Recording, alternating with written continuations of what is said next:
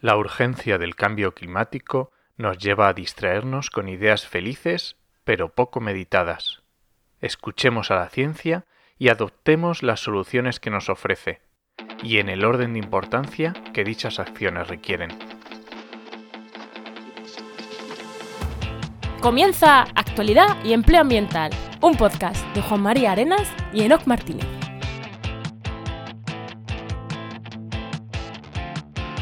Buenas, soy Juan María Arenas Y yo, Enoc Martínez. y estamos en el programa 44 del martes 11, eh, 10 de marzo de 2020 con el patrocinio de GeoInnova. La Asociación de Profesionales del Territorio y del Medio Ambiente. En el programa de hoy hablamos con Víctor Resco sobre plantar un millón de árboles para detener el cambio climático. Tema ahí controvertido e interesante. Muy interesante. Bueno, pero antes siempre, ¿no? Mm, Como siempre, ¿qué tal tu semana? Pues mi semana ha sido prelanzamiento de la red de podcast, de Podcastidae, a tope. Mm, Es el, para los que estoy escuchando es ayer. y también tenemos, hicimos un episodio especial de montando una red de podcast, el 14, hablando de eso. Y bueno, también ayer estuve haciendo un poco de networking, ya decimos que es muy interesante. en Ayer los que fue el jueves pasado, ¿no? Uf, qué desastre. El jueves pasado en los Green Dings en, en Madrid y muy bien. ¿Y tú qué tal, Juan? Pues yo, mm, prelanzamiento de la red de podcast, que telita, ¿sabes? El, el curro que está llevando esto, pero encantado. Y solucionando nada, cositas, fallitos en algunas webs, que había unos, unos temas de desarrollo web que ha dado unos fallos y nada, las cosas de mantenimiento, ¿no? Que son dos minutos, pero tarda dos minutos, pero te escriben, oye, que me sale un mensaje de error en la web. Eh, t- t- ya está solucionado, pero tienes ahí unos momentos de nervios de, ¿y qué ha pasado? ¿Qué ha pasado? y nada, solucionado. Y en- preparando un seminario que lo quiero comentar aquí, por si a alguien le interesa, que voy a dar junto a Manolo Castellanos de Carreras Científicas Alternativas, dentro de su programa, eh, programa online premium de transformación profesional para científicos e investigadores, pues eso, gente que quiera migrarse del mundo de la ciencia o mm, científicos investigadores que, que quieran buscar otras carreras alternativas, pues voy a dar un seminario junto con él. Él es prof- experto de esto y yo soy un doctor reconvertido, con lo cual vamos a estar ahí hablando el 20 de... mar- no, el 19 de marzo, si no me equivoco, el 19 de marzo a las 20 de la noche. Y quien quiera apuntarse, pues es gratuito. Y a quien le interese que se apunte, que creo que va a estar, va a estar interesante. En- y la, la inscripción se puede apuntar en jmarenas.com barra seminario y ahí tendréis un enlace hacia, hacia la página de Manolo, que es una URL más larga, así que por eso la doy aquí. Y sin más, ¿no? le doy paso al invitado, ¿no? Adelante. Venga, pues eh, hoy tenemos de invitado a Víctor Resco, que es investigador de agrotecnio en la Universidad de Lleida. Buenas, Víctor. Muy buenas, Víctor. ¿Qué, qué, qué- qué más eres? Así rapidísimamente, algo que no haya dicho en tu presentación. Mm, Bien, ¿no? Eres eso, investigador, profesor supongo que también en la universidad, ¿no?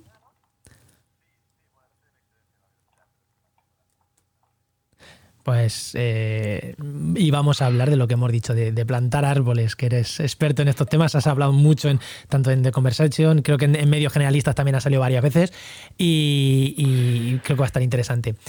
Pero antes, Enoch, eh, vamos con lo de siempre, ¿no? Vamos con, con el empleo. Vamos allá. Venga.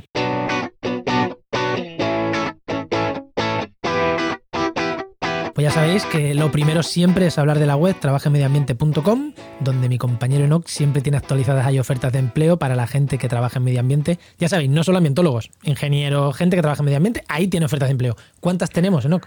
Pues mira, hoy a día de grabación del podcast de viernes tenemos 248 ofertas de empleo públicas y privadas en España. Ya sabéis que están todas disponibles de la primera a la última página y que al menos una vez a la semana las revisamos todas, o sea que sin ningún problema. Y antes de destacar, ¿qué nos destacas tú? Voy a destacar yo una cosa. Es que para hacer sostenible la web hemos implementado un sistema de donaciones. Así que si a alguien le ha gustado la web y le ayuda a buscar empleo, que entre y nos haga una pequeña donación. Que, que, joder, no que lo nada, agradeceremos, lo agradeceremos. Que nos sirve para pagar el hosting y esas cosas. Y, y nos viene bien. ¿Y qué destacamos? Aparte de esto de que la gente nos puede hacer una pequeña donación, ¿qué destacamos? Pues mira, hoy tenemos una oferta destacada que nos ha puesto una empresa, porque ya sabéis que tenemos implementado una, una sección para que las propias empresas puedan mandar sus ofertas, y ha puesto una oferta desde técnico de compras y logística en prácticas para después ocupar un puesto fijo en Igualada, Barcelona. Eh, diréis, jolín, pero esto no tiene nada que ver con medio ambiente. No, porque es de una empresa que se llama CGM, que se encarga de gestión integral de residuos y servicios medioambientales. Así que echar un vistazo. Gente de medio ambiente, aunque estés haciendo otras cosas que parece que no, eh, es una empresa de medio ambiente. Bueno, y Enoch, aquí siempre ya eres tú el que le preguntas al invitado. Esto no es la pregunta incómoda de Wyoming, pero bueno, es la pregunta al invitado. Efectivamente, aquí Víctor, lo que nos gustaría que nos contaras es realmente cómo has llegado a estar donde estás hoy, trabajando, donde estés, o qué, yo qué sé, desde qué, qué querías ser cuando eras pequeño, si eras, querías ser astronauta, o luego cómo te dio por estudiar, porque creo que hiciste forestales, o cómo fue la cosa. Sí, bueno, a ver, no sé. Sí, la verdad es que nunca, nunca me planteé, nunca me planteé otra cosa que no fuera el, ser, el ser científico no sé esto, esto cómo va a quedar, igual imagen un poco así. Pero yo recuerdo que cuando era, cuando era pequeño había un programa en, la 2, que nunca, nunca he recordado el, nombre después. Era un programa de divulgación científica en el que salía un señor con bata e iba explicando cosas de ciencia y tal. Yo siempre pensaba, yo de mayor quiero, quiero ser así. Así que la verdad es que siempre ha sido lo que, la única vocación que recuerdo ha sido la de, la de, ser, la de ser, científico. Jolín, pues muy bien, oye, pues, pues sí, estudié ingeniería. Sí, sí, nunca me planteé otra cosa, siempre fue lo que quise ser y bueno, luego tuve la suerte de que, de que me he podido dedicar a ello, por lo menos hasta ahora. Y nada, pues estudié ingeniería técnica forestal en la Universidad de Lleida, luego ingeniería de montes y luego me empecé a, a rondar por el mundo. Hice la tesis doctoral en la Universidad de Wyoming en Estados Unidos. Mira, que aquí lo he traído yo lo de Wyoming sin saberlo. Exactamente, exactamente.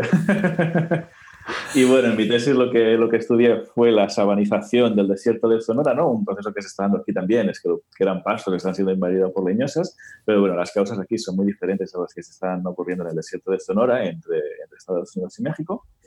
Eh, luego hice una, una, estancia postdoctoral en la Universidad de, de Castilla-La Mancha, eh, donde me inicié a trabajar en el mundo del fuego y cosas de esas. Luego fui profesor en la Universidad de Western Sydney, donde estuve tres años hasta que en el año 2014 hice así un efecto boomerang y volví a la Universidad de, de Y es donde he estado hasta, hasta, ahora, que bueno, ya he comentado antes que estaba, que estaba en excelencia porque ahora el, sueldo me lo paga una universidad china. Pero bueno, sigo, sigo viniendo por aquí y voy de vez en cuando y vengo de vez en cuando y esas cosas. Muy bien, muy bien. Los chinos ese gran filósofo español, que no sé si sabéis quién es, que lo he dicho varias veces, contra los chinos no se puede competir. ¿Sabéis quién fue? No, no. Rajoy. Ah, gran filósofo, sin duda. Pues una vez que nos has contado tu trayectoria, creo que es, eh, vamos a entrar con el tema, pues que es... Eh, bueno, ah, voy a meter cabecera y ya me pongo a hablar de lo que vamos a hablar hoy.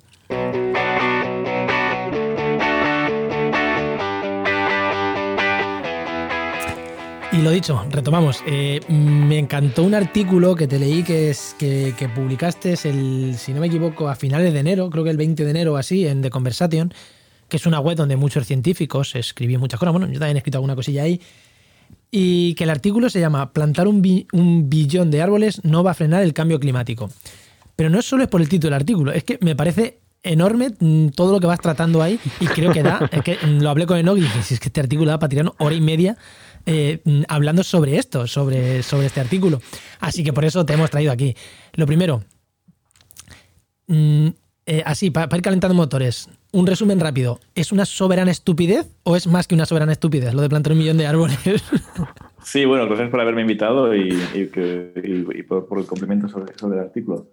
Sí, es un billón de árboles con, con B, porque hay veces que, que, eso no queda claro, ¿no? Porque además el billón en inglés eh, quiere decir nueve ceros. No, no, aquí doce ceros. Aquí son 12 ceros, sí. En, la iniciativa es un trillón en inglés.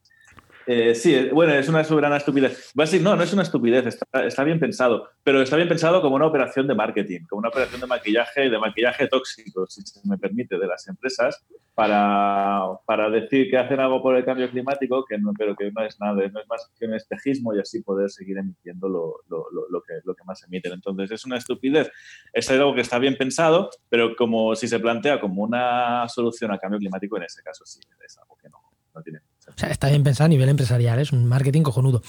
Eh, mira, te voy a contar una cosa cuando, para empezar ya a hablar de todo esto, cuando yo puse las notas del programa y no me dijo, oye, esto está mal puesto.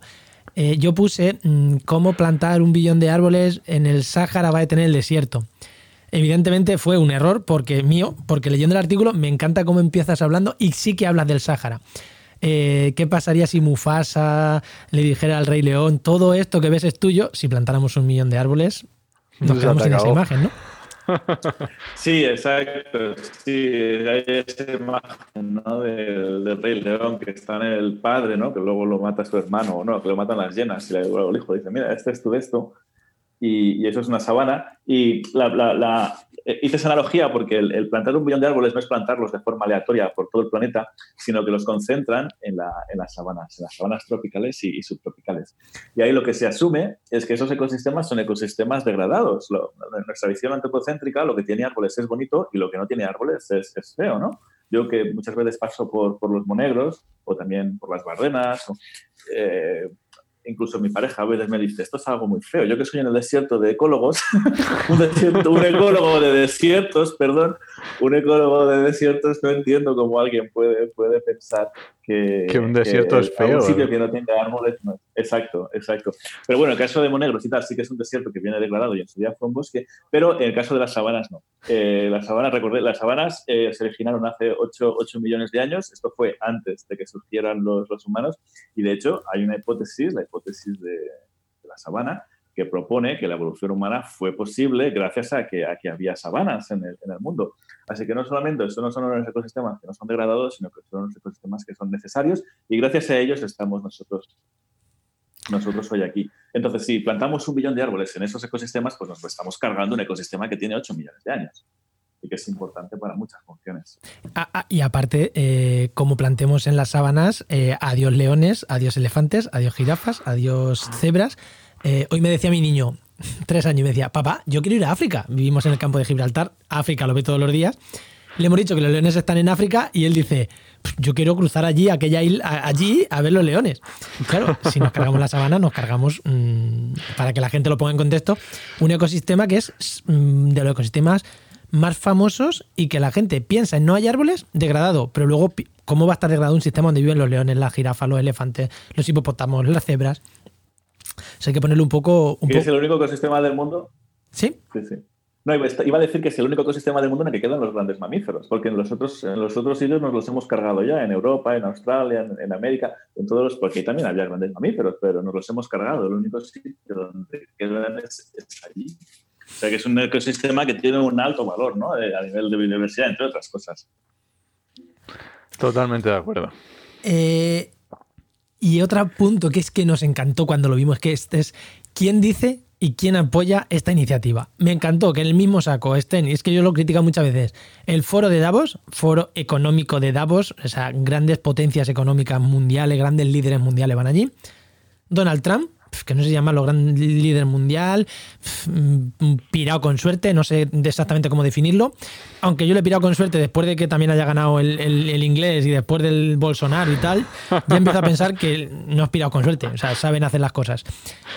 Pero es que también junto a esas dos instituciones que la gente que nos escucha va a decir, si es que son el mal, Davos y Trump son el mal, pues está WWF y está SEO Verlife. Ay, sí, hay varias, asociaciones, hay varias asociaciones eh, ecologistas que están detrás. Antes de la, iniciativa esta de plantar un billón de árboles se llama 1T.org y esto es lo que ha sido 1T por lo de un, trillón de árboles en inglés. Que el 1T.org es lo que ha puesto en marcha Davos con el apoyo de Donald Trump y luego hay otro programa que es el Bond Challenge que ya lleva unos años en funcionamiento que está financiado por el Banco Mundial, por el gobierno de Alemania que lo que pretende son financiar, eh, replantar 200, 350 millones de hectáreas para el año 2050, si mal no recuerdo, aunque los, cifras quizás me bailan, pero están en la página web. Y esto ha sido lo que ha sido apoyado explícitamente también por, por las entidades ecologistas que antes, que antes, que antes comentábamos. Y bueno, la, la el WWF también siempre ha apoyado lo de plantar un, billón de, un billón de árboles. Y bueno, la idea es la que comentábamos antes, de la, de la eh, recuperación de, de ecosistemas degradados, ¿no? Pero bueno, yo creo que falta un... Y es algo que sorprende, pero bueno, es lo que, es lo que ellos comentan. Y ahora vamos, eh, aparte de que lo apoyen estas eh, ONGs que nos pueden parecer bien o mal, ¿por qué? O sea, ¿por qué, mm, ¿por qué no es buena idea plantar un millón de árboles? Aparte de lo que hemos dicho de cargarnos la, el, eh, la, cargarnos las sabanas, de cargarnos ecosistemas de muchísimo valor, ¿qué problemas más puede, puede traer mm, estas megaplantaciones? A ver, desde un punto de vista del cambio climático, lo principal es lo que, lo que se busca con estas, con estas plantaciones es que los árboles, a través de la fotosíntesis, transformen el CO2 en azúcares y, luego en madera y tal. Eh, el problema es que la ganancia que se podría conseguir en términos de eliminar CO2 de la atmósfera y transformarlo en, madera o en raíces o que luego vaya al suelo es un porcentaje muy, muy pequeño. ¿no? A día de hoy, el 50% de las emisiones de CO2 no sale, no sale gratis. ¿Qué quiere decir que no sale gratis? Pues que los ecosistemas nos, las están eliminando. Más o menos el 25% de todas las emisiones las, las, absorbe el océano y más o menos el otro 25% de todas las emisiones las absorben los ecosistemas terrestres. Entonces, esta, medida lo que promueve es, bueno, si a día de hoy la madre tierra nos está protegiendo y es tan buena con nosotros y está eliminando el 25% de todas las emisiones con los bosques, si tuviéramos más bosques, en lugar de un 25% sería más lo que, lo que absorben. Esa es, esa es la idea que hay detrás. Pero eso no es cierto por, por muchos motivos. Primero, porque el, el, el, carbono que está acumulado en esos sitios, en el, en el suelo, es muy alto. Son ecosistemas que se originaron hace 8 millones de años. Se ha acumulado bastante carbono en el suelo. Las operaciones necesarias para una repoblación levantarían, eh, fomentarían pérdidas de, ese carbono en el suelo y en, muchas, y en muchas ocasiones ni tan siquiera se podría compensar. Por poner un ejemplo. de que a medida que los por poner un ejemplo eh, que, seguro que muchos de nuestros oyentes eh, lo, conocen o lo han escuchado, no sé si os acordáis, hará cosa de 10 años, las tablas de Daimiel ardieron por dentro. Se decía es que está, ardiendo el suelo en las tablas de Daimiel. Esto es un ejemplo que nos está diciendo. Sí, pero, pero, hace cargamos, pero, hace dos años. Y hace dos años también. Yo me acuerdo hace unos días, porque estaba yo en la universidad, 10, 12 por ahí, y me acuerdo hace dos años otra vez, vale. Claro, eh, ¿por qué arden las tablas de nieve por debajo? La tierra no arde. Es porque hay un montón de materia orgánica, un montón de carbono ahí acumulado, que si eso lo convertimos en un bosque, desaparece y se libera la atmósfera. No sé bueno, ese es un grave. Sí, bueno, ese es otro problema. Pero eso se da sobre todo en Indonesia, en el, en el sureste de África, bueno, y en, los ambientes boreales. Eh, hay una barbaridad de, carbono en el suelo de, de las zonas em, de, las, de las turberas. Y eso hay mucho en, en, el sureste de Asia, que son los incendios estos que, está, que estamos viendo hace unos meses en Indonesia. Eran principalmente ese tipo de incendios donde se ha drenado las turberas para poder plantar árboles y como tienes tanto carbono en el suelo, generalmente ese carbono no, no puede arder porque había agua. Entonces, claro, no, no hay oxígeno, hay agua, pero a la que drenas las turberas, como tienes tanto carbono acumulado, tienes incendios en el, en el subsuelo, que son incendios pues, pues, pues jodidos, si puedo utilizar esa palabra, apagar. Sí, claro. muchas veces ni siquiera ves la llama. Como, la, la, forma de apagarlos es bueno, lo que se hizo en, en, Daimiel, ¿no? Volver a, volver a, poner, a volver a poner agua. Son incendios, pues, y además son unos incendios que son muy graves porque realmente matan todo el árbol, porque eh, la combustión es muy lenta, pero es muy completa. Eh, eh, avanza muy poco el fuego, pero eso lo que hace es que quema muy bien toda la raíz y entonces luego es difícil de, que se Vamos, para que es hacer carbón. Y este es otro grave problema. Es hacer carbón. es, hacer, es hacer carbón. Es hacer carbón, es quemar despacio o madera. Sí, y tenemos eso en el bosque, en el bosque tropical, pero luego donde hay más carbono almacenado en el, en el subsuelo es en los ambientes boreales. Pero bueno, eso ya es, eh, es porque la extensión es, más amplia. Pero hay, hay, como cuatro o cinco veces más carbono, que si ese carbono se libera a la, a la atmósfera, pues supondría un grave problema, porque amplificaría mucho el cambio climático. Y luego, otra de las razones que dabas en el artículo, ahora que estamos justo hablando de esto de, las quemas, vamos, hablabas también de que las repoblaciones son vulnerables a sufrir incendios, eh, que nos creemos que una repoblación, una replantación, llámalo cada uno lo llame como quiera, Claro, eso va a ser de repente vamos a plantar y va a ser un bosque bonito y precioso y no le va a pasar nada nunca pero ese pero esos esos eh, también se puede quemar. Eh, es, a ver, esto es un poco matizable, quizás. Sé que pasé rápido por el artículo porque tienes una alimentación de, espacios. Los ecosistemas que más se queman a día de hoy es la sabana africana. El 70% de todos los incendios ocurren allí. En parte es por las prácticas agrícolas de lo que se llama el, slash and que no sé cómo se traduciría, o así como roza y quema, ¿no? Que lo que hacen es que dejan que crezca el bosque durante 20 años, luego lo queman y utilizan las cenizas como, como, como abono y, luego lo están cultivando durante 5 años y luego pues vuelven, vuelven al periodo de, de barbecho. Eso, pero otro, otro factor también es que son incendios muy frecuentes porque al, ser sabanas, pues llueve, crece la, crece la lluvia, crece la, hierba, perdón, hay, una, hay un rayo y aquello empieza a correr y anchas castillas. Son los incendios más, más grandes. Eh, pero bueno, son incendios que son incendios en, pastos, son incendios que no, no, no, revierten en una grave peligrosidad. No son como los incendios de Australia, que son los que podemos tener aquí, que son en bosques y por tanto tienen una intensidad muchísimo mayor y eso sí que crea problemas de, de seguridad civil incluso. Entonces, claro, la idea es que ponemos una, una, una, plantación, ¿vale? Entonces, la sabana se quema más o menos cada año, se quema toda la semana, toda la sabana, como mucho, cada cinco años. Al tener unos bosques, vas a cortar ese régimen de incendios, se van a quemar con menos frecuencia, pero cuando se quemen lo van a hacer con una intensidad muchísimo más alta que van a poner en peligro seguramente las, las vidas de las pobres personas que estén, que estén, que tengan la mala suerte de tener la casa cerca de Esto, eh, eh, te corto otra vez eh, para la gente que no escuche, esto se dieron cuenta en, Yellowstone, en, América del Norte, se dieron cuenta que parar los incendios cada vez que pasaban en Yellowstone, lo único que consiguieron es que cuando vino el mega incendio arrasó con la mitad del parque nacional. Esto es lo mismo que estamos diciendo en la sabana. Si paramos los incendios en la sabana, cuando dé por arder, va a arder a lo bestia. Sería más o menos el, ejemplo. El otro es más conocido y por eso ya se deja que se queme el bosque. Incluso en algunas zonas se hacen, se hacen quemas. Es que es así. Sí, bueno, aquí también, ¿eh? en España también cada vez más se está tirando a, hacer o bien quemas controladas o cuando los incendios ocurren en unas condiciones más o menos benignas, mm, dejar que aquello queme de una, de una forma controlada, porque claro, es una forma de ir eliminando, de ir eliminando combustible, ¿no? El problema de los grandes incendios forestales que tenemos viene de las acumulaciones tan inmensas que tenemos de combustibles en nuestros bosques, que luego, pues aquello cuando arden hay quien lo pare. Entonces, claro, eh, estamos haciendo un pan como unas tortas que dicen en mi pueblo. Si, plantamos árboles para que no, para que capten CO2, pero a los 50 años o 20 o 30 años se me queman y todo ese CO2 se libera, pues, pues, pues. Claro, y, el problema es ese, es, no solamente que el CO2 se libere, sino que eso va a suponer un riesgo para, para, la, para la de protección, a nivel de protección civil, como, como aquí. O sea, tenemos que, recordar que aquí a, día de hoy hay más muertos por incendios que por terrorismo.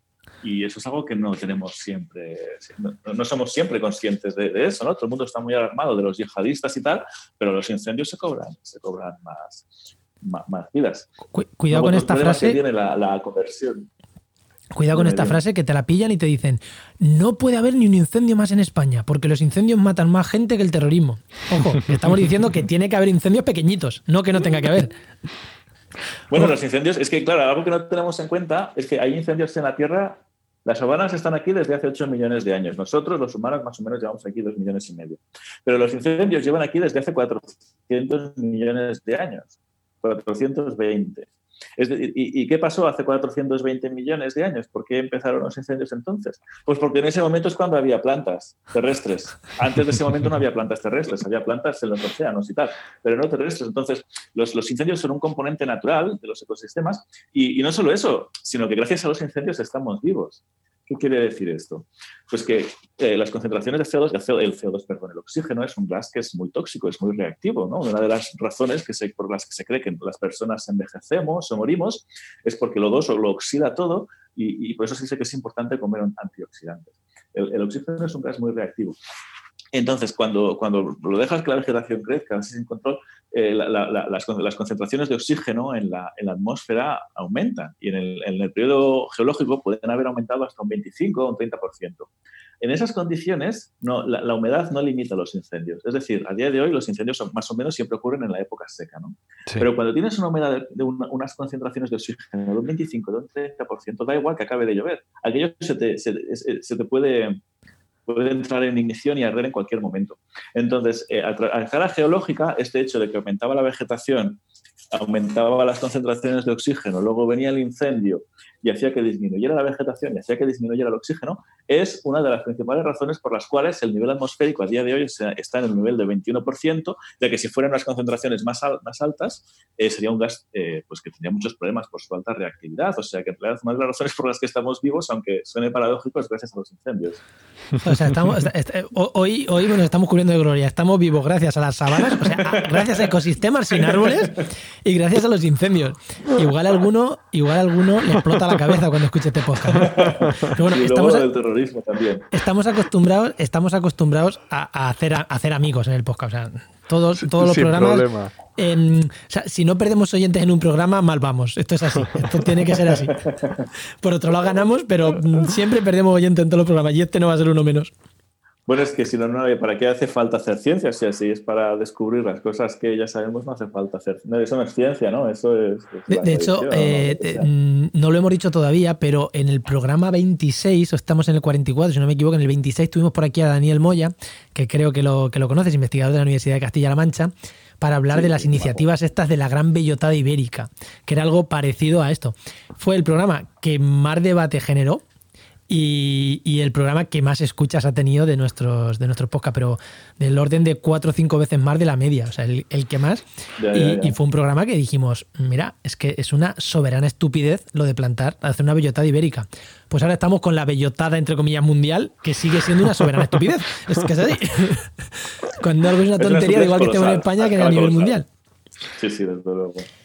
Mm, Luego hay otra cosa que a mí también me gusta mucho y es la idea de que eh, es plantar un millón de árboles y a correr.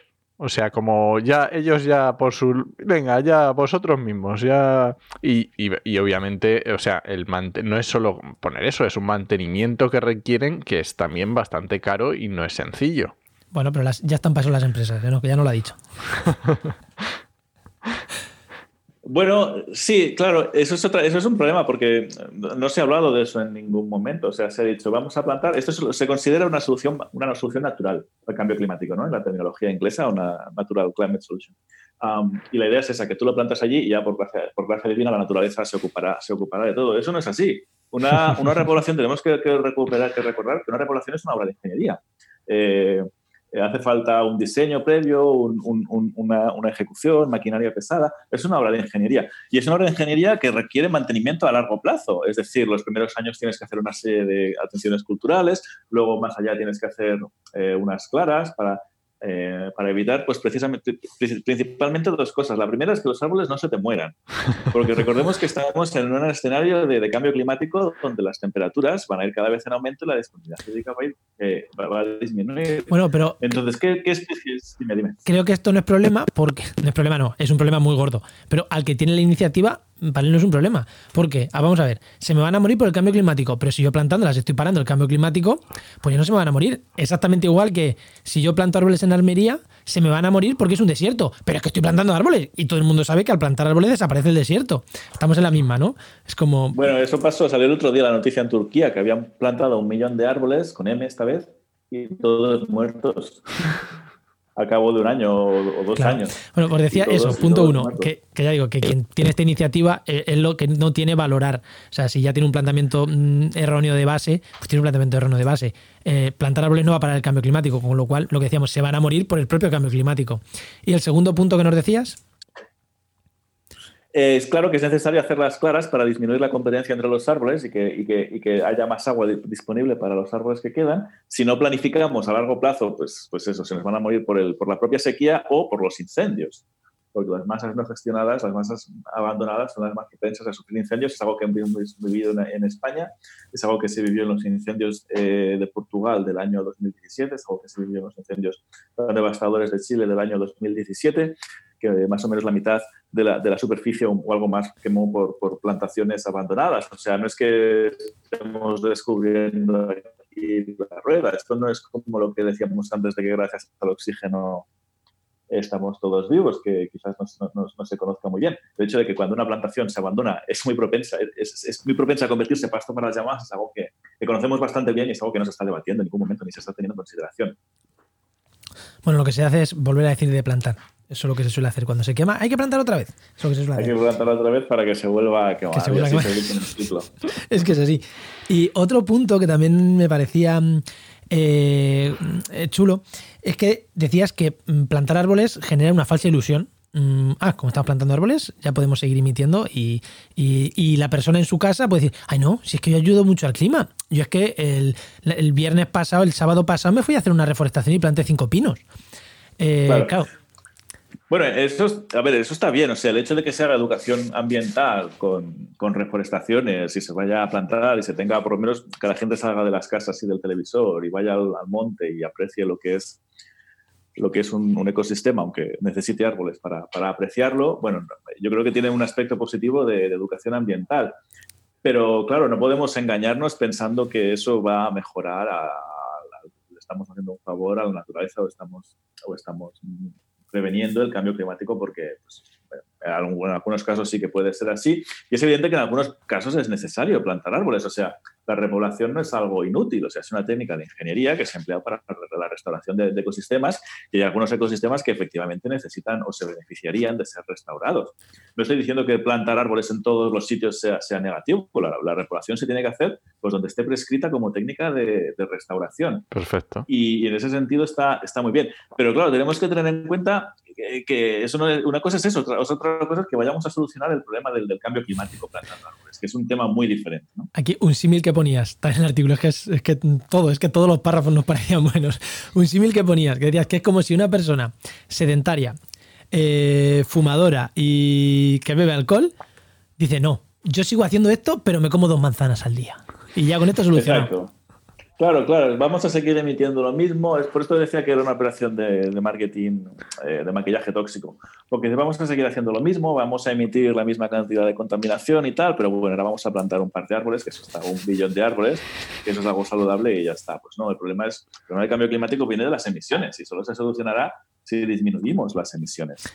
Ahí, ahí es donde vamos. Eh, esto ya va llegando a su fin y la entrevista también. Eh, ¿Cómo, qué es mejor? ¿Qué es mejor lo que tú decías? Mejor reducir las emisiones y mejor reducir la reforestación, ¿no? Mm, ¿Qué, qué, cómo podemos hacer eso? Porque no es fácil. Reducir la deforestación con D. Sí, la de, de, deforestación, sí, sí. Sí. Eh, claro, a día de hoy cada vez el mundo está más verde. O sea, si comparamos los datos por satélite, lo que nos dicen es que la superficie forestal a nivel global, a nivel global, está aumentando. Pero eso no quiere decir que en todas las partes del mundo aumente. Estamos hablando del valor medio. otro, otro mito que acabamos de que hemos roto otra vez. No estamos quedándonos sin bosques. A nivel global, no, cada vez hay, hay, más. Otra cosa es la sostenibilidad de esos bosques, pero a día de hoy cada vez el mundo está, está más verde. Entonces, la cuestión es que en, algunos sitios eso no es cierto, como por ejemplo, todos lo sabemos, el caso de los bosques tropicales, de las Amazonas, que es un área más extensa de bosque tropical del mundo, en menor grado, pero también está pasando en, en la cuenca del Congo, que es el segundo bosque tropical más, más, más extenso del mundo. Entonces, lo que sabemos es que los bosques naturales tienen mayor capacidad para absorber carbono que las... Entonces, si uno quiere tomar medidas para mejorar la calidad ambiental, para mejorar la protección de la naturaleza, eh, técnicas que frenen esta, esta, esta deforestación en las zonas tropicales seguramente que sean más, más efectivas, es decir, es establecer una serie de incentivos para que la población de allí no necesite eh, cortar esos bosques para, para, sobrevivir, seguramente que sea una, una técnica, una, una, forma más útil para intentar mitigar el cambio climático, por lo menos para intentar que los bosques nos sigan eh, protegiendo del cambio climático y que sigan eh, absorbiendo este 25% de, emisiones, que bueno, cada vez se está viendo que el porcentaje de emisiones que absorben los, bosques también es cada vez menor, ¿no? Pero bueno, en cualquier caso, eh, las técnicas que promueven la conservación de los bosques actuales son preferidas sobre las medidas de restauración porque claro, el, plantar árboles también dice, ah, pues seguimos deforestando, total, luego vamos a plantar árboles. Eso es un poco como el reciclaje. Ah, sí, voy a comprarme no sé cuántas latas de Coca-Cola, total, luego las reciclo y, no pasa nada. Claro, eso te da una falsa ilusión de que lo reciclas y no pasa nada. Con los árboles es igual, con las plantaciones es igual, ah, luego los plantamos y no pasa nada. de nombre sí que pasa. Una plantación es un ecosistema, lo que llama un ecosistema Frankenstein. O sea, coges una pieza de aquí, una pieza de allá y creas algo artificial. Entonces, sí, al cabo de muchos años, los niveles de biodiversidad en una plantación son equivalentes a los niveles de biodiversidad en un bosque natural. Y, por ejemplo, en, Tarragona, eh, donde yo soy originario, pues tenemos ejemplos como el bosque de Poblet, que hace 100 años se repobló y ahora es un bosque magnífico. Y es un bosque que necesitaría la, repoblación como técnica de, degradación, de restauración, perdón. Pero claro, han pasado 100 años desde, desde, aquel entonces. Nosotros no tenemos 100 años para luchar con el cambio climático, tenemos 10, como mucho. Entonces necesitamos medidas inmediatas. Y, no son nada. 100 años a nivel geológico es nada, es un suspiro. De 100 a 10 a nivel geológico no es nada, pero a nivel, a escala humana... Nos va mucho en 10 años. Sí, nos va mucho en 10 años. Eh, Enoch, ¿algo más que comentarle? Creo que, creo que podemos irnos un poco ya al artículo. Mm, justo preparando la entrevista, me preguntaba Enoch, oye, ¿cuál fue el político que dijo de plantar árboles, no sé qué? Y le dije, yo creo que fue Rajoy. Y dice, yo creo que fue Casado. Y yo le dije, seguro que fue Uralde también. O sea, es que seguro que todo el mundo lo ha dicho. Eh, o, Pablo Iglesias, es que seguro, de la derecha a la izquierda. Hacer la prueba, o sea, ir y a Google. ha hecho una prueba. Y dice, voy a buscar a ver qué me sale. Poner en Google, plantar árboles, campaña electoral. Y os aseguro que el resultado os va a sorprender. Y cuando lleguen las próximas elecciones y alguien vuelva a decir que van a plantar no sé cuántos árboles en España, eh, acordaros de esto, por favor. Es que seguro, seguro que, seguro que lo vuelven a decir. Es que mm, campaña tras campaña. Yo me acuerdo que estaba en la universidad el, gran Luis Balaguer, eh, un recuerdo eh, para él, que es un científico de de ecosistemas brutal y que era mi director de tesis y falleció y, lo tengo siempre en mucho, mucho, mucho cariño. Cuando yo estaba en la carrera, hace 15 años, ya se hablaba de esto. O sea, ya Rajoy dijo, voy a plantar no sé cuántos miles o millones de árboles en España si gano. Evidentemente ganó y evidentemente por suerte no lo hizo. Pero, eh, pero ya se decía, ya se decía que, iba a hacer, que iba a hacer eso Rajoy. Y no sé si antes ya lo había dicho Felipe González o a saber. Seguro, vamos. Es algo que se va repitiendo, como lo de los pirómanos, que, hay que, que los incendios se crean por los pirómanos y que son terroristas ambientales y que, que no sé qué. Y bueno, los pirómanos no son responsables del incendio, son responsables de la ignición. Eh, pero que esa ignición propague, se convierta en incendio, depende de, otras cosas. De muchos factores, sí. Sí. Mm, ¿Y qué, qué opinas de, esta, de estos? ¿Por qué nos dicen esto los políticos, todos los. Esta opinión puridura, cual cuñado, aunque la tuya es muy fundamentada? Bueno, yo creo que es por, por, por, lo que comentábamos antes, que en nuestra percepción los ecosistemas sin árboles son ecosistemas degradados y además en muchas, en muchas zonas de nuestra geografía esto es así, ¿no? Lo que comentábamos antes de los, de los monegros, muchas zonas de nuestra geografía que sin duda son desiertos por, la acción humana. Pero claro, a escala global esto no, no es así y hay zonas que necesitan, que necesitan tener, no, no, tener árboles para, para, tener unos niveles altos de, de biodiversidad.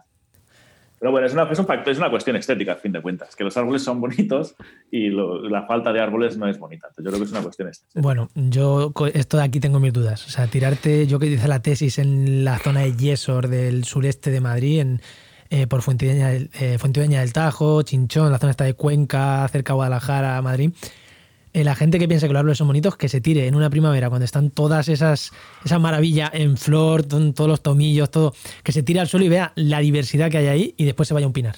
De hecho, había en la zona pinares. sí, pero eso dura unos días, ¿no?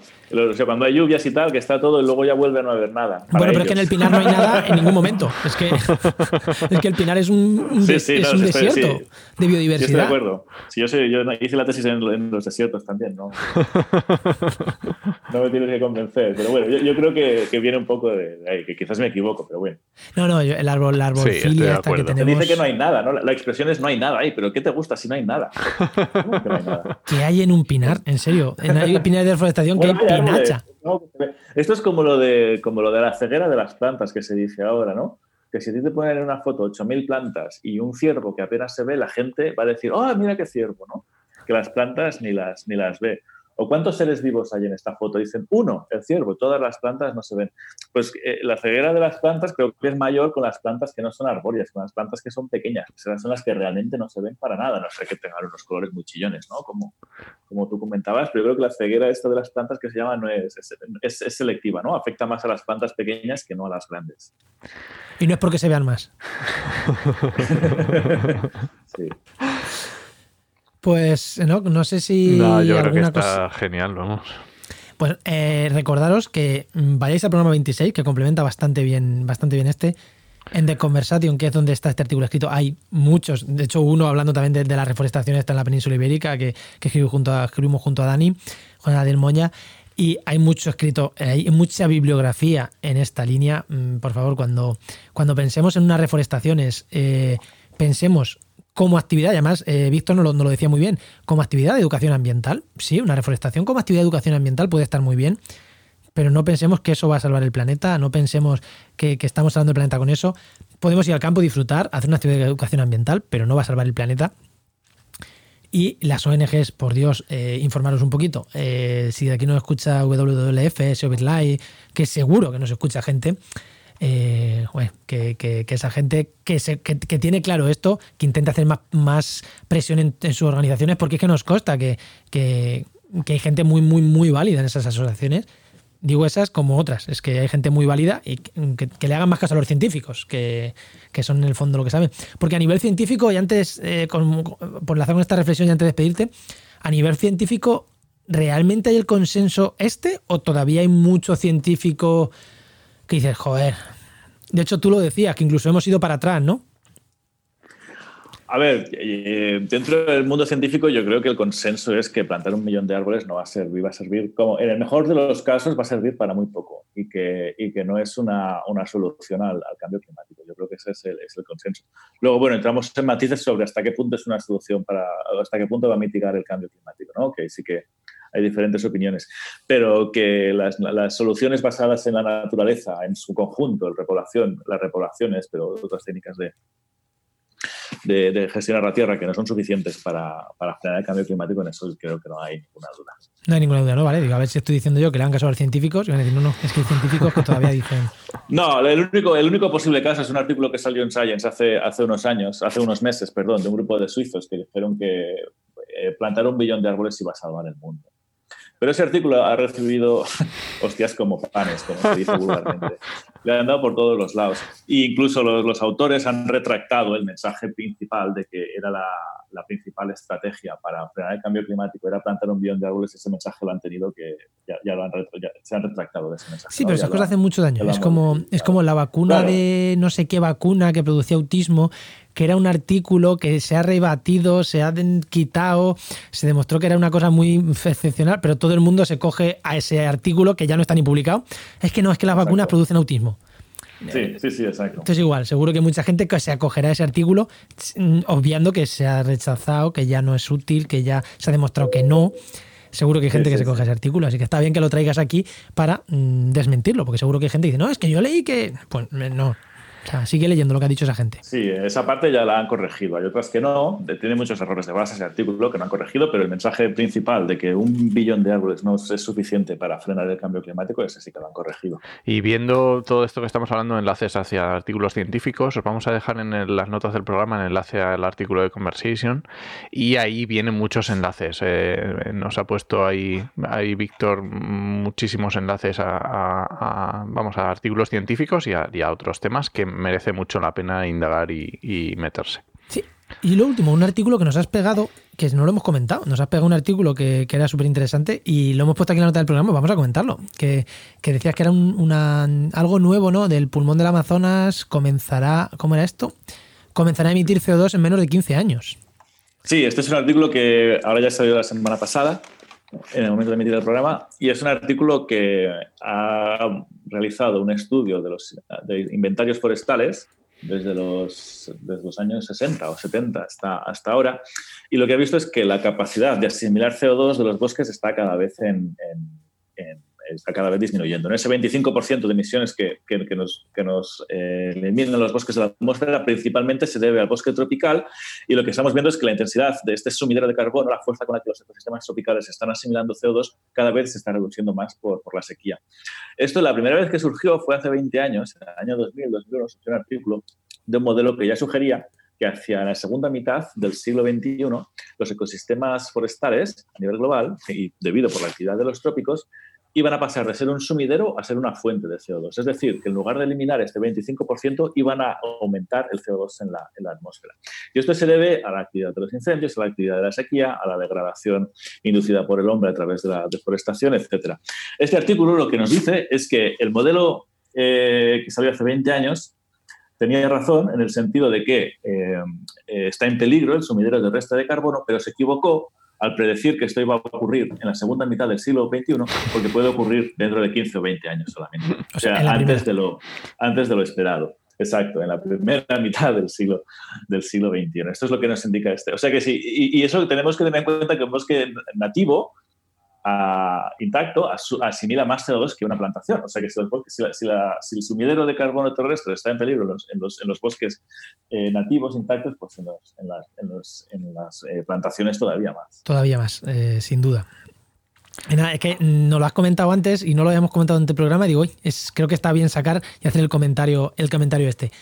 Pues nada, Víctor, muchísimas, muchísimas, muchísimas gracias por haber estado por haberte prestado esta hora de tu tiempo que te hemos, que te hemos robado para hablar de este tema súper interesante.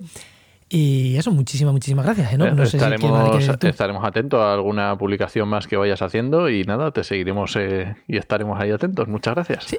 Sí, eh, y lo último, ¿dónde podemos encontrarte? Que siempre decimos dónde podemos encontrarte. ¿En Twitter? ¿Dónde, dónde más activo estás tú? Sí, si alguien se puede se pone en contacto conmigo, pues puede poner el nombre en el Google eh, y le saldrá. En Twitter es Resco de Dios, arroba Resco de Dios, que son mis dos apellidos. Genial. Pues genial, ahí lo tenéis. Y eso, y si buscáis Víctor Resco, es que os va a salir, os va a salir en Google seguro, seguro, seguro, seguro. Y podéis contactar con, con él. Os lo he dicho, muchísimas, muchísimas gracias y nos vemos en otra seguro. Bueno, ha sido un placer y muchas gracias y hasta cuando queráis. Muchas gracias. Hasta luego. Hasta luego.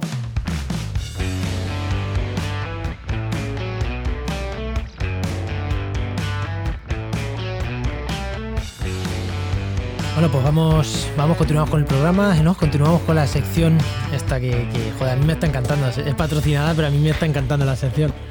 Que ya sabéis que nos viene gracias a GeoInnova.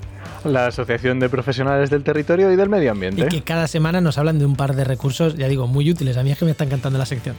¿Y a quién tenemos hoy? ¿A quién tenemos hoy, no? Pues hoy nos trae las recomendaciones Patricio Soriano, que lo conoceréis de SIG de Letras, que es desarrollador web y geógrafo y por supuesto profesor en Geinova. Muy buenas tardes, Patricio. Hola, ¿qué tal? Buenas, Patricio. Buenas tardes, Enoch. ¿Y si nos escuchan por la mañana, qué? Pues buenos días, buenas noches, lo que quieran. buenas todos. ¿Qué, nos traes? ¿Qué nos traes? ¿Qué herramienta nos traes esta semana, Patricio? Bueno, pues Hoy tengo una herramienta y también una página web que me resulta muy interesante y que está muy vinculada con el ámbito de, los mapas. Como herramienta eh, tengo un enlace, bueno, me imagino que luego se pasará un enlace. Sabéis que desde 2007 hay un Real Decreto que, bueno, que establece el datum oficial para todo el tema de, cartografía de España. Se ajusta a los datos europeos y tal. Y, y bueno, esto ha provocado que algunas veces necesitamos hacer conversiones de coordenadas entre un datum y otro, ¿no? Pues si no tenemos una herramienta, bueno, como decía, si no tenemos una herramienta como un sistema de información geográfica, pues la misma página del Instituto Geográfico Nacional podéis encontrar una aplicación que te permite hacer pues esas transformaciones de coordenadas, ¿no? Eso no es, no os preocupéis, que os ponemos el enlace en las notas, la página del, IGN, ahí directamente el enlace es una página de un servicio web de transformación de coordenadas, ¿no? Entonces se ofrecen de forma gratuita, tú metes tus coordenadas en el sistema de referencia que quieras y al que vas a transformar. E incluso pues, te permite meter también una batería y un listado de coordenadas, no solamente una. Ah, qué bueno. Para trabajos rápidos, pues podéis obtener ese cambio de coordenadas, de coordenadas geográficas en grado, minuto y segundo y, bueno, una forma rápida de, de solucionar algunos problemillas que nos encontramos con ese desfase de al no tener las, las coordenadas en el datum correcto. Problemilla, problemilla gordos, ¿eh? Los que hemos hecho trabajar con mapas así que no somos expertos, te mandan un mapa, los puntos de muestreo de la tesis, era como, pero, pero, pero, pero si, si, si hemos muestrado una parcela y esto se me ha ido al medio del monte, ¿qué, qué es lo que ha pasado aquí? Sí, sí, lo estamos comentando así un poco como que no tiene demasiada importancia, pero estamos hablando de esto, es, no, pero que, claro, bastante importante. Parece cosa fina, pero en cosa fina, 100 metros arriba, 100 metros abajo, mmm, evidentemente cambia. Claro, lo que me pasa Por ejemplo, cualquier tema de expropiación, mediciones de catastral y tal, es súper importante. Claro, claro, claro. Pues eh, tenemos esa herramienta del IGN y, lo otro que nos comentabas. Bueno, pues mira, el otro, mm, seguramente la mayoría de, la gente que está escuchando conoce la Wikipedia, ¿no? Entonces, sí, Una forma, bueno, de una gran enciclopedia mundial colaborativa donde cada uno puede aportar conocimiento y la verdad es que tiene un uso. Bueno, pues hay una cosa muy parecida, pero en el tema de los mapas, que se llama, es un proyecto que se llama OpenStreetMap. Ajá. Y bueno, de forma así más común, pues se puede decir que es la Wikipedia de los mapas, pero en verdad es un proyecto bastante, bastante potente, que es una gran base de datos que permite que cualquier usuario que se registre, pues mapear la zona que le interese y esos datos son abiertos. Podemos utilizarlos, descargarlos siempre que haya una atribución a los colaboradores y se puede manejar para cualquier proyecto. Incluso, bueno, pues se puede, se puede ir mejorando. Una vez que tú entres en tu zona, veas los que está, un poco tienen una aplicación para, eh, para editar online. Hay otras herramientas, pero esta es la más facilita. Os dais de alta y veis la zona. Y luego, esto es mucho más interesante porque tienen una, una línea de lo que es mapeo colaborativo por ejemplo, en zonas de donde han pasado catástrofes naturales, Anda. levantan determinadas alertas, mm, eh, un grupo especial para eso.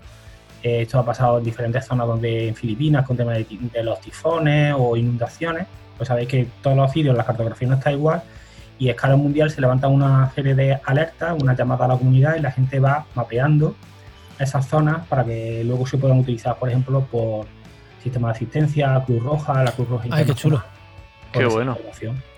Pues eh, Pues openstreetmap.org. Efectivamente, ahí lo tenéis. Colaboráis y daros de alta y empezad por vuestras calles y luego seguro que os pica y, y vais a comer chulo. Pues genial. Hacerle la competencia a Google, a Google A Earth y a Maps. Google Maps. Sí, sí, sí. Además, eso tiene un, sirve- un servicio de, también de mapas por detrás que se puede incorporar en cualquier visor.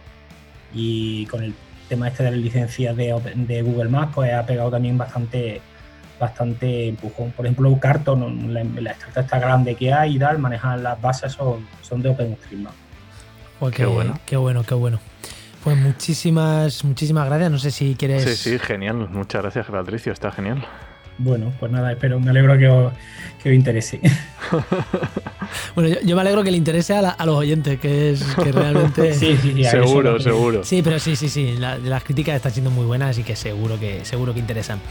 Pues muchísimas gracias, Patricio. Nos Bueno. vemos en la siguiente vez que vengas a recomendarnos un par de herramientas. De acuerdo, pues un saludo. Y eh, esta sección ha sido patrocinada por GeoInnova La Asociación de Profesionales del Territorio y del Medio Ambiente. y que puedes encontrar en www.geoinnova.org.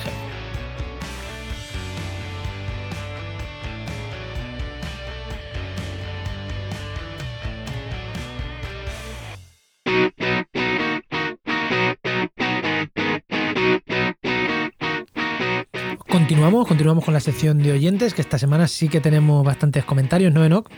Sí, sí, sí, tenemos bastante. Además, tenemos, mm, tenemos por un lado una recomendación que nos hizo David Marzal en, eh, a Podcastidae y fue un podcast de que se llama El Zumo de Araña, Zumo de Araña, de Lucía Martínez y Aitor Sánchez, que son bastante conocidos, sobre todo en temas de nutrición y estas cosas. Y la verdad es que es muy interesante el podcast y oye, aquí queda, para que el que lo escuche lo quiera, lo quiera seguir. Yo me, me he suscrito y ahí estoy. Tú, como siempre, suscribiéndote a los podcasts, tú, eres, tú disparas rápido y luego también disparas rápido si te tienes que suscribir, ¿eh? Efectivamente. Ya lo tengo el, el botón, el clic lo tengo muy, muy rapidillo. Y luego tenemos un mail muy, muy interesante que nos escribió Orson Acosta, que también es eh, que escucha los podcasts, ¿no? Y, bueno, y sigue las ofertas de empleo y bueno, nos contó, nos, nos hacía varias preguntas, bueno, nos daba las gracias, la verdad que hace mucha ilusión cuando alguien te cuenta que escucha su podcast y que él que escucha el podcast y te tiene ahí como esto que decimos de la cercanía de los podcasts, pues es, hace mucha ilusión y nos hacía varias preguntas sobre temas de empleo, que es un correo bastante extenso. Y bueno, pues oye, muchas gracias Orson. No vamos a entrar aquí a definir porque nos podemos tirar a otro programa con todos los temas que, que tocas, pero bueno, eh, ya te hemos contestado y oye, Eso, eso iba a decir que es- los oyentes no piensen que nos ha escrito una turra y no le vamos a contestar. No, le hemos No, mandado no, un correo. Le hemos, conte- Eso es. le hemos contestado, le hemos contestado, y pero que eso, aquí contestar aquí no es una, no es una pregunta sencilla y rápida de contestar. No, no, no, no ha sido una, una cosita, ha sido un desarrollo, sí, sí. Y ya está, ¿no? De oyentes algo más, nada Sí, más, ¿no? Yo creo que nada más. Pues pasamos al networking.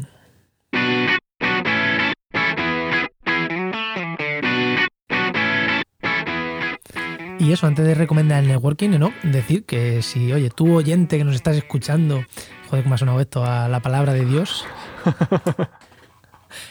tú que nos estás escuchando, si tienes algún evento que organices que crees que puede ser interesante, tanto virtual como eh, presencial, a nivel local, en tu pueblo, en tu ciudad, tal, hánoslo llegar y lo comentaremos, que, joder, que, que- que nos da un poco igual decir unos otros y siempre normalmente recomendamos los que nos recomiendan los oyentes, lo que nos recomiendan los podcasters, lo que nos recomienda gente que, que sabe que hacemos recomendaciones y eso siempre van en primer lugar. Entonces, mm, si tienes tú algo, pues envíanoslo.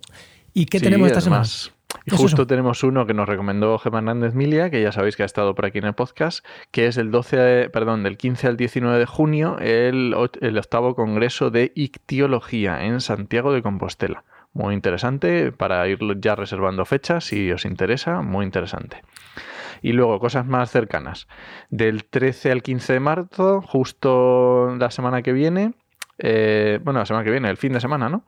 Eh, Circular Weekend en Artecho, en A Coruña. El 19 de marzo ya nos lo ha dicho Juan, que es el programa online premium de transformación profesional para científicos e investigadores. Buscar en, la dirección. Dila por favor otra vez. Sí, el seminario en el que yo voy a estar, que está viendo varios, es eh, podéis entrar en jmrenas.com barra seminario. Eso es. Y luego un poquito más adelante tenemos 23-24 de marzo el Congreso Español de Tratamiento del Agua en Madrid, 16-17 de abril el noveno Congreso Andaluz de Ciencias Ambientales en Sevilla, donde igual estaremos por allí. Igual, igual, en ese en Sevilla, quien, quien vaya a ese Congreso de Ciencias Ambientales igual nos ve a nosotros e igual ve algo más que a nosotros, ¿no? bueno, no se puede desvelar todavía bueno, no se puede velar por si no, pero en principio igual estamos por allí, igual que estamos con algo que, igual cuando lo anunciemos seguro que va a hacer ilusión. sí sale, esperemos que salga. Y yo creo que ya hemos dado bastantes. Ahí tenemos un montón que si queréis en las notas del programa echarle un vistazo. Sí, iba a decir yo uno, pero mm, va a ser eh, mañana hace unos días, o sea que da igual. No, lo he, dicho, no lo he dicho antes dónde está esta semana porque se me ha pasado. Ya lo diré la siguiente. Y recomendaciones, ¿no? ¿Qué, ¿Qué recomendaciones damos? Pues mira, yo lo tengo muy claro. yo voy a recomendar un podcast que, eh, bueno, en realidad el podcast salió ayer, lunes, día 9 de marzo, ¿vale? Así que ayer, sí. y es el podcast de El Charco. Es un podcast que hago yo. Mm, oye, ¿qué le vamos a hacer? También hay que recomendar las cosas propias. Y es un podcast de opinión semanal, eh, muy cortito, o sea que tampoco os penséis que esto va a ser muy elaborado y muy allá. Es simplemente temas de ambientales dando un poquito de opinión y, y ya está. Pues yo, ya que has abierto la veda de recomendarnos a nosotros mismos, Eh, yo voy a, en principio, voy a tener dos, o sea, uno que vuelve y uno que empiezo, pero estamos a viernes, no he grabado todavía el que empiezo el lunes, así que si por lo que sea no me da tiempo, voy a recomendar Oikos, que es mi podcast que lleva parado un año y va a volver el lunes, eso sí, va a volver el lunes seguro. Y tenéis ya un 20, 26 programas ahí grabados de Oikos, que es de comunicación científica. Bueno, hay un poco de todo. Antes había de todo ahí. Los últimos sí que son más de comunicación científica. Y bueno, tenéis programas muy interesantes de Oikos. Son muy chulos y tenéis que escucharlos, sí. De hecho, estás tú en uno, ¿no? Sí, que estaría curioso volver a escucharnos después de todo lo que tenemos. Me da miedo volver a escucharlo. A mí también. bueno, ahí tenéis Oikos con K no creo que nadie lo diga. Y ahí tenéis el, podcast que recomiendo, que es mío y siempre, normalmente hay siempre con entrevistas. Pues muy bien. Pues, pues nos vamos, nos vamos, Enoch, y mm, nos vamos hasta la semana que viene. Recuerda que puedes encontrarnos en todos los sitios, en iVoox, en Spreaker, en todos los sitios donde estemos, en YouTube también y en 200 sitios más. Y os esperamos el martes que viene en Actualidad y Empleo Ambiental y durante toda la semana en trabajamediambiente.com y en nuestras redes sociales. Nos escuchamos. Adiós. Menudo gallaco al resultado final.